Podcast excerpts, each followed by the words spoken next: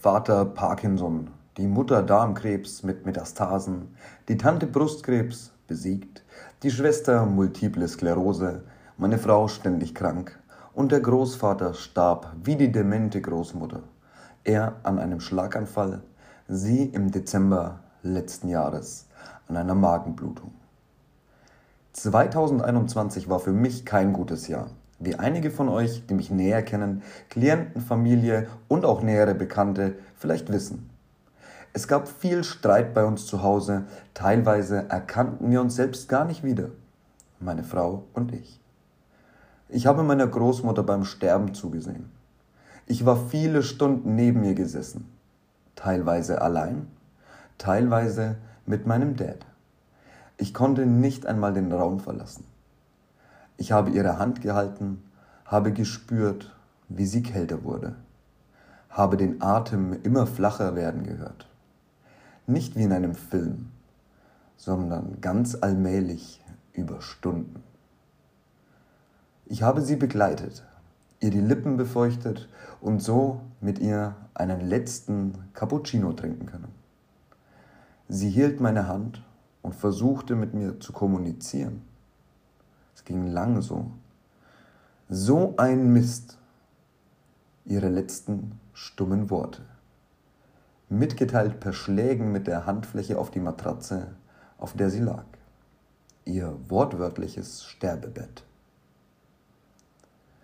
Meine Oma war eine meiner nahestehendsten Menschen, wenn nicht der am nahestehendsten. Ich habe meine Kindheit so intensiv mit meinen Großeltern verbracht, dass ich heute mehr Erinnerungen an diese Zeit habe als an meine eigene mit Vater und Mutter. Wer die ersten Folgen des Podcasts auch gehört hat, der weiß es ja bereits. Auch der geschäftliche Druck, unter dem ich im vergangenen Jahr stand, war enorm. Und ich war zeitweise überzeugt, dass ich mich verzockt hatte und pleite gehen würde. Ich akquirierte viel zu viel für mein Partnerprogramm, das nun mal eben nicht so viel Geld pro Kopf bringt, mit suboptimaler Ansprache und zu wenig Zielgruppenkenntnis. Dabei vergaß ich das zu tun, was ich bereits konnte und kannte. Coaching-Klienten auf Top-Niveau in ein neues Leben begleiten. Zwei Coaches, also größere Klienten, waren fertig in der Zeit geworden, hatten ihre eigenen Ziele schlichtweg übertroffen und erreicht Weitere Selbstständige, zwei in diesem Fall, gingen ebenfalls bankrott und konnten sich mein Coaching nicht mehr leisten. Und gerade im Hochpreissegment, in dem ich arbeite, also in einem Bereich, in dem du aktiv, wenn du es gut machen möchtest, 10 bis 15 Klienten und nicht mehr betreuen kannst, kommt es also nachvollziehbarerweise zu einem Super-GAU, gefühlt, wenn vier in kurzer Zeit hintereinander abspringen.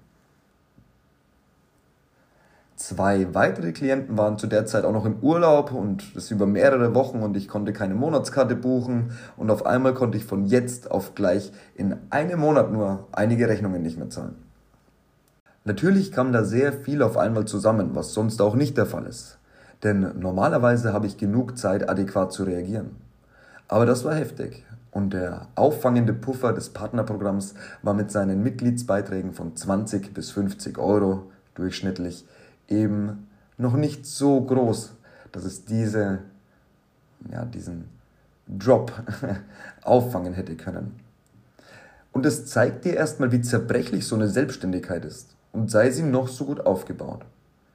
Ich trenne jetzt hier Selbstständigkeit von Unternehmertum, da wird es dann irgendwann wieder sicherer durch Mitarbeiter, durch Skalierung, aber der Solo-Selbstständige ist immer gefährdet Kurz und on point sage ich dir, ich war dem Druck nicht gewachsen. Ich fing an, Tramadol zu nehmen. Wegen Schmerzen im Handgelenk, die ich einfach hätte in ein paar Tagen wegmobilisieren können. Und ich genoss auch den entspannenden Effekt des Opioids auf meine gestressten Sinne, wo ich easy hätte die Selbstfürsorge und den Ausgleich hätte priorisieren können. Doch ich tat es nicht und machte es mir leicht. Dass Tabletten schädlich sind und sogar extrem süchtig machen können, habe ich ja, ich glaube, erst in der letzten Podcast-Folge bereits thematisiert und deshalb dachte ich auch, ich muss die Ressourcen an Entspannung und Gelassenheit, die das Tramadol mir gibt, wieder anders erzeugen lernen. Verstehst du? Ich versuchte all die mir bekannten Strategien und habe beim Selbstcoaching sozusagen versagt. Es gelang mir nicht genug Ressourcen zu mobilisieren, keine Tramadol mehr zu nehmen, gleichzeitig nicht in depressive Stimmung zu verfallen wegen all der Probleme, meinen Job zu machen, für meine Familie da zu sein und eben auch genug Zeit für meine Kinder sowie auch allen weiteren Verpflichtungen zu haben und nachzukommen. Ich schaffte es nicht. Gleichzeitig. Und wenn ich mal nah dran war, alles unter einen Hut zu kriegen, dann forderte mich das so heraus, dass ich meist irgendwann anfing, total gestresst zu sein oder dann schon nachmittags körperlich richtig wasted war. Und zwar so, dass ich ganz wie bei einer Depression frühs im Bett lag, eigentlich ausgeschlafen war, zehn Stunden lag und halt nicht raus. Ich wollte nicht aufstehen. Nochmal, ich habe hier zwar beim Selbstcoaching versagt, aber auch wieder sehr viel für mein Coaching, nicht nur bei mir selbst, sondern auch bei den anderen gelernt. Und ich habe mich für eine Abkürzung entschieden. Denn ich wollte weg von den Tabletten. Und manche wissen, was jetzt kommt. Ich ließ mir Gras, Cannabis vom Arzt verschreiben. Denn ich bin nicht der typische Feierabendbier zum Runterkommen-Typ. Ähm, nee, ich habe in meiner ganzen Jugend Gras und Hasch geraucht und weiß aus eigener Erfahrung, dass diese Droge keine sogenannte Einstiegsdroge ist. Es ist mittlerweile auch erwiesen, dass es sogenannte Einstiegsdrogen gar nicht gibt. Und wenn es sie gäbe, sollte also die Definition dieser auf Substanzen erweitert werden, die tendenziell vor härteren Substanzen konsumiert werden, so wäre Cannabis auch keine Einstiegsdroge. Ein verschwindend kleiner Teil der Jugendsünden Kurzzeit-Dauerkiffer wird irgendwann im Leben chemische Drogen auch nur ausprobieren. Um es mit den Worten unserer Bundesdrogenbeauftragten zu sagen, Cannabis ist verboten, weil es eine illegale Droge ist. Ich sage euch, der therapeutische Nutzen von Cannabis, also ich spreche hier von THC-haltigen, heimachenden Cannabis, ist enorm groß und meiner Meinung nach noch nicht ausreichend erforscht. Bildet euch also hierzu ein eigenes Urteil und informiert euch auch gescheit. Lasst euch von der konservativen, hier in Bayern ist sie konservativ, Gesellschaft auch nicht desinformieren. Fragt immer, wie die Leute zu ihrer Ansicht und zu ihrer Meinung kommen. Was ich mache, ist einfach nur authentisch und unverfälscht meine Erfahrungen zu teilen. Ich verherrliche nichts, aber beim Thema Gras, Cannabis sage ich ganz klar, wenn man es nicht übertreibt, wird man bei der richtigen Sorte und guter ärztlicher Betreuung weder müde noch antriebslos. Noch dreht man durch oder schiebt gar Halluzinationen. Also im Normalfall zumindest. Die Einzelfälle, Ausnahmen gibt es natürlich immer. Aber es sind Einzelfälle. Das sind einfach Menschen, die sehr sensibel auf die Substanz reagieren, sie also nicht vertragen. Da könnte man ja auch anführen, diese Unverträglichkeit gibt es bei Ibuprofen ja auch. Trotzdem, erstmal eine ganz pauschale Empfehlung, wenn ich jetzt hier schon wieder so ein bisschen reingehe. Ähm, Finger weg von Drogen.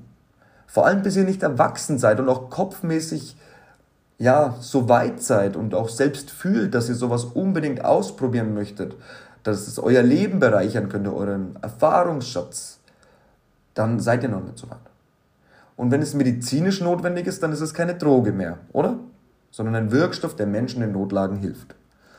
Seid einfach, wie immer, meiner Empfehlung nach, bei allem, das euch erzählt wird, kritisch und macht eure eigenen Erfahrungen oder sprecht mit Leuten, die diese Erfahrungen bereits gemacht haben. Denn sonst wirst du dir nie, nicht nur bei diesem Thema, ein Urteil bilden können das auf eben beide Seiten der Medaille gestützt ist und sich darauf bezieht, möglichst vollständig ähm, das Bild zu zeichnen. Alles zu hinterfragen und eine offene Grundhaltung dazu zu haben, sind essentiell wichtig. Nicht paranoid zu sein und alles mit sich passieren zu lassen, aber alles zu hinterfragen und eine offene Grundhaltung. Es ist Schwachsinn zu sagen, Drogen sind ungefährlich und bieten irgendeine Lösung für irgendwas so ganz pauschal. Aber genauso ist es eben Schwachsinn zu sagen, dass Drogen das Übel der ganzen Menschheit und der Welt wären und absolut keine Konsumkultur möglich wäre, durch welche nicht sogar von ihnen profitiert werden könnte. Wie immer, glaube ich, liegt die Wahrheit irgendwo dort dazwischen. Doch nochmal. Ich habe euch aufgezählt, was die Gesundheitsgeschichte meiner Familie im letzten Jahr war und wie sie teilweise auch jetzt noch ist, wie 2021 ausgesehen hat. Und ich möchte jetzt gar nicht auf Drugs oder Jail oder Success eingehen. Nein, ähm, Denn meine ganze Familie ist krank. Alle, die mir nahestehen.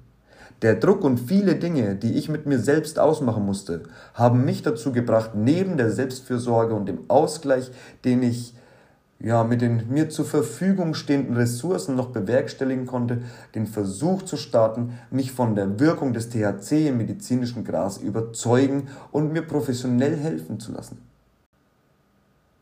Außerdem ging mir in 2021 dieses ganze Corona-Zeug so dermaßen auf den Sack. Ich weiß nicht, ob, naja, wie soll man es bitte nicht mitbekommen, weiß, dass die Kluft zwischen Pro-Impfung und Kontra-Impfung bei den Anteilen in der Bevölkerung immer radikaler, immer extremer wird und es ja schon nur noch zwei Lager gibt. Nämlich die der Corona-Leugner, Alu, Hüte, Verschwörer und der, ihr müsst euch alle unbedingt, unbedingt spritzen lassen, Leute. Und ich gehöre zu einer ganz seltenen Spezies. Ich, wir, meine Frau und ich also ähm, sind doppelt geimpft und lassen uns jetzt aber nicht mehr boostern. Das sorgt oft für fragende Gesichter. So, hey, ist der noch ganz dicht? Aber ich erzähle euch ganz genau warum. Und zuerst mal möchte ich grundsätzlich klären, dass ich das gefragt wurde auch, wie ich als Geimpfter so kritisch den Boostern gegenüber sein könnte. Und meine Antwort war auch da die gleiche, die ich jetzt hier gebe. Erstens, Wer nicht das, was er hört, hinterfragt, ist dumm. Zweitens, wenn neue Informationen nicht zu einem neuen Überlegungsprozess führen, dann ist das auch dumm. Drittens, wenn ich trotz neuer Informationen und neuen Überlegungen kein neues Ergebnis zulasse, sondern nur das alte, dann hätte ich mir alles sparen können. Und das ist auch wieder dumm. Und dumm ist für mich auch die Behauptung, nur weil ich geimpft sei, könne sich meine Meinung dem Thema gegenüber oder auch nur einzelnen Aspekten davon nicht jederzeit ändern. Statisch sein ist dumm, Dynamik ist das Ziel, auch im Geiste. Und nach diesem Grundsatz des eigenständigen und kritischen Denkens und vor allem auch des Fühlens und intuitiv Agierens und Reagierens reflektiere ich kurz die neuen Informationen, wie beispielsweise neue offizielle Zahlen der gemeldeten Impfschäden, die weiblichen Klienten, die ich selber betreue und meiner eigenen Frau, die seit der Impfung ein Ausbleiben der Periode teilweise bis heute oder über Monate erleiden müssen, was ein total krasser Eingriff in den Hormonhaushalt ist. Lasst euch dann nicht erzählen, das wäre nicht schlimm. Also ich bin vom Fach und das ist schlimm, ja. Die ganzen Lügen wären der nächste Grund, die wir seit Anfang der Pandemie von den Politikern gehört haben. Die ganze Korruption und auch weitere seriöse und glaubwürdige Informationsquellen, unabhängige, seriöse Medien, ähm, geben einfach neue Informationen. Das sind auch Gespräche mit Betroffenen, die ich führe und, und, und. Und es sind noch mehr Gründe, warum ich nicht nur intuitiv, sondern ganz nüchtern und rational betrachtet gegen eine Boosterimpfung vote. Ich werde keine Spritze mehr setzen lassen und meine Frau auch nicht. Auch meine Kinder bewahre ich so weit wie möglich von dem, die Gesellschaft ist krank und jeder kann jeden töten. Vielleicht tötest du deine Oma, du fünfjähriger Killer, wenn du dahin gehst. Ja, von diesem Modus möchte ich meine Kinder fernhalten. Und schon gar nicht lasse ich mir als doppelt geimpfter irgendwas von den Fremden in die Nase schieben, nur damit ich irgendwo rein darf. Okay, manchmal nehme ich diese Demütigung für meine Kinder hin, wenn wir jetzt Eislaufen gehen möchten, aber da sträubt sich bei mir alles. Zumal die Impfung ja nichts hilft, so letztendlich. Also gegen Ansteckung hilft sie nicht, gegen Verbreitung auch nicht gescheit. Ähm, mittlerweile, wenn man dem Herrn Lauterbach folgt, hilft sie ja nicht einmal sicher gegen den schweren Verlauf. Das macht ihn halt weniger wahrscheinlich. Aber für diesen Effekt und diesen Erfolg in Anführungszeichen, den diese Spritze, ähm, die du dir ja sehr regelmäßig setzen lassen musst, bringt, muss man sich schon nochmal die Impfnebenwirkungen anschauen. Und ich bin krank geworden. Ich habe bis jetzt keine Impfung in meinem Leben gehabt, wo ich krank geworden bin. Ja, also wirklich lange auch krank. Schaut euch mal die Prozentzahlen an. Wie viele Prozent sind krank? Wie viele davon schwer? Wie viele Betten wurden abgebaut während der Pandemie? Ganz faktisch. Woher kommen denn dann die Überlegungs- und Notstandszahlen? Die wurden herbeigeführt. Aber warum, verstehe ich auch nicht. Aber welche Schlussfolgerung ziehe ich aus der Erkenntnis?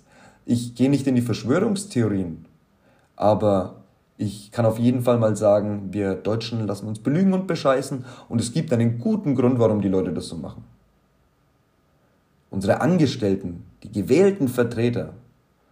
Aber wir lassen alles, was diese machtgeilen, sich selbst besser bezahlenden Idioten, die zu großen Teilen einfach nur egoistisch und korrupt sind, ähm, sagt, wir machen das. Wir lassen es alles über uns ergehen. Ja, kann man nichts machen. So ein Bullshit. Aber nochmal, soll ja keine Corona-Folge werden.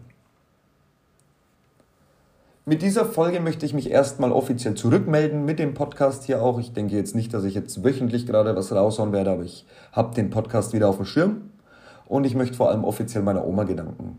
Und deswegen möchte ich euch heute den Brief vorlesen, den ich etwa einen Monat geschrieben hatte hier zu Hause ähm, für sie. Zu sie hat er gelebt, ja, also einen Monat vor dem Tod habe ich den geschrieben, habe ihn ihr vorgelesen und dann ist sie gestorben. Und es war ein magischer Moment. Die demente Frau war da ganz klar und wir saßen da während des Lesens schon mit Tränen in den Augen. Und dann haben wir geweint und ja, haben ganz klar dieses immer näher rückende, unausweichliche Auseinanderreißen vor Augen gehabt. Den Tod. Ja. Und meine Oma und ich liebten uns so sehr. Sie hat mich erzogen, und ich lag dann mit 30 Jahren in diesen knochigen, schon dürr gewordenen Armen und hörte den Herzschlag meiner Oma, weinte und sie hatte den Kopf auf meiner Schulter und weinte auch. Und jetzt vier Wochen später ist sie weg. Und ich hoffe, der Brief, den ich geschrieben habe, bringt dir ein wenig Mehrwert, damit du dein Leben so ausrichten kannst, dass du am Ende kein schlechtes Gewissen hast weil du dich nicht gekümmert hast, als es nötig gewesen wäre. Weggesehen hast, als Hinschauen wichtig gewesen wäre. Und weil du dann nicht nicht da warst, wo sich Lebensmut und Unmut erstmals nur die Waage hielten. Wertschätzt das Leben und liebt die Menschen, die vor euch gehen werden, aufrichtig. Und das bedeutet, auch wenn es mal nicht angenehm ist, auch wenn ihr mal nichts dafür bekommt, und auch wenn es wahrscheinlich nie wieder angenehm wird, wenn die schönsten und die schönen Tage an sich schon gezählt sind und du nur noch geben musst, nur noch geben kannst, da nichts mehr zurückkommt, dann sei da. Denn dann sind deine Kinder und deren Kinder und die Kindeskinder auch für dich da, wenn du alt und einsam bist. Glaub mir, so ist das. Also, viel Spaß beim Brief. Liebste Oma, diese Zeilen sind vielleicht überfällig, vielleicht noch rechtzeitig. Sie sind für dich. Vielleicht ist dies der letzte Brief, den ich dir je schreibe. Ich lese ihn vor und behalte ihn als Erinnerung an dich, zusammen mit allen Fotos aus allen Jahren, auf denen du lachst, strahlst und mit offensichtlicher Lebensfreude bei uns bist. So wie ich dich sehe, immer wenn ich an dich denke. Du gehörst zu mir, wie immer, wie früher. Du bist für immer ein ganz großer Teil von mir, von uns allen. Ein Teil von dir wird immer in uns weiterleben. Und es tut so weh, all das zu schreiben. Du sollst nicht sterben. Ich will nicht, dass du stirbst. Mir diesen Schmerz allein vorzustellen, lässt mich heulen. Und doch kommt für uns alle jeden Tag, auch jener Tag, ein Stück näher, an dem wir diese wundervolle Welt wieder verlassen müssen. Egal, was wir tun. Mir hat es mein Herz zerrissen, als du neulich gesagt hast, du wärst bereits 25 Jahre einsam. Du bist der liebe, herzliche und wunderbare Mensch, der du immer warst. Und wir lieben dich heute wie damals alle, und zwar so unendlich, dass Worte dem wohl nicht gerecht werden könnten. Du bist uns nie eine Last gewesen, Oma, du bist ein Geschenk. Wenn mit dir die Liebe, die du mir dein Leben lang, egal was war, geschenkt hast, eines Tages mit dir von mir geht, dann bleibt ein Loch ein Riss in mir und Schmerz. Du bist einer der Menschen, die immer da waren. Nicht nur für mich da, sondern du warst einfach immer da. Ein Griff zum Telefonhörer und ich höre dich.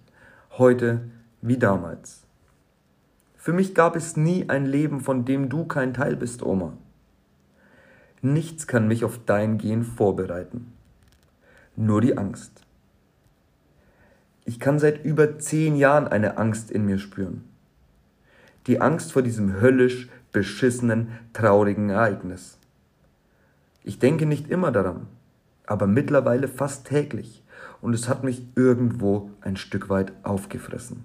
Zu sehen, wie du in den letzten Jahren immer unglücklicher wurdest. Aussahst. So, als ob du die Lebenslust verloren hättest, während den endlosen Tagen der Einsamkeit und des Alleinseins mit den eigenen Gedanken. Oma, dieses Leben endet für uns alle irgendwann. Jedes an seinem eigenen, ganz genau vorherbestimmten Zeitpunkt. Vielleicht.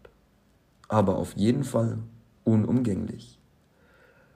So sehr es auch schmerzt und so weh es auch tut, allein daran zu denken, die letzten Jahre waren für dich ganz bestimmt besonders schlimm.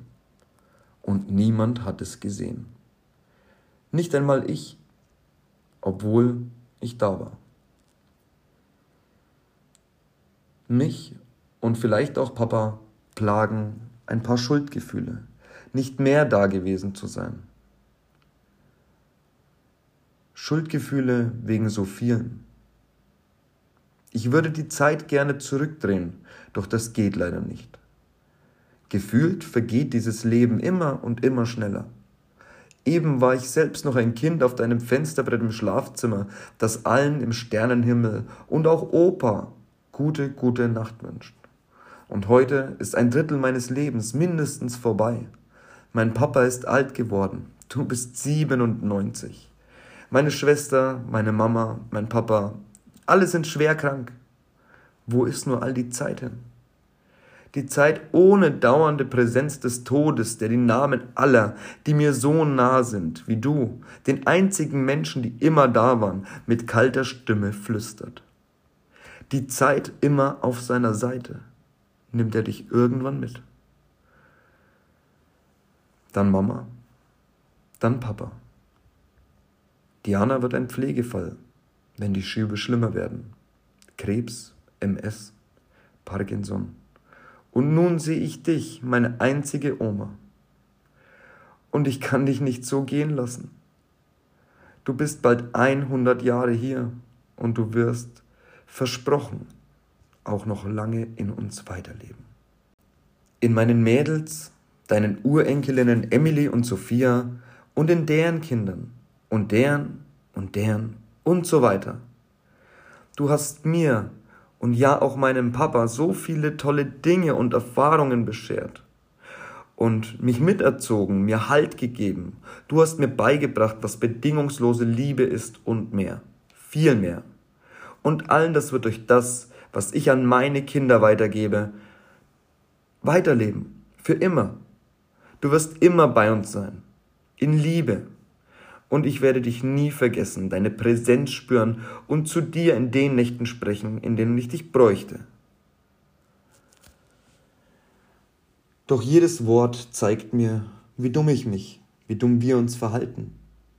Wir lassen dich nach all der Einsamkeit sechs von sieben Tagen alleine und wissen manchmal gar nicht, was wir sagen sollen, was wir tun sollen. Ist es das Schicksal, das uns alle ereilt? Ein Ende erleiden zu müssen, allein und älter werdend? Warum ist dieses Leben, wie es ist? Das kann's nicht sein. Auf gar keinen Fall. Bitte, bitte nicht. Bitte bleib einfach für immer bei mir. Du hast es mir vor knapp 30 Jahren doch versprochen.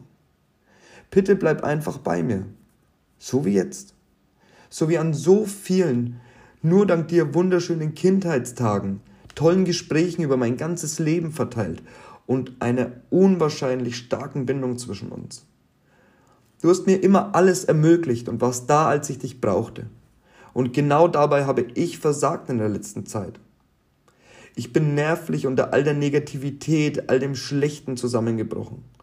Ich will nicht, dass das so ist. Ich will bei dir sein. Ich will, dass du bei uns bist. will dir all unsere und meine Liebe geben.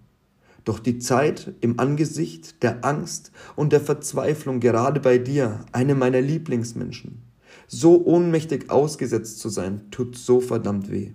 Der Schmerz in deinen Augen schnürt mir die Brust zu. Es tut mir so, so, so leid, dass das so war. Auch wenn ich dir das Gefühl, vergessen zu werden, nicht nehmen kann, will ich dir eines sagen, und zwar von tiefstem Herzen. Ich liebe dich.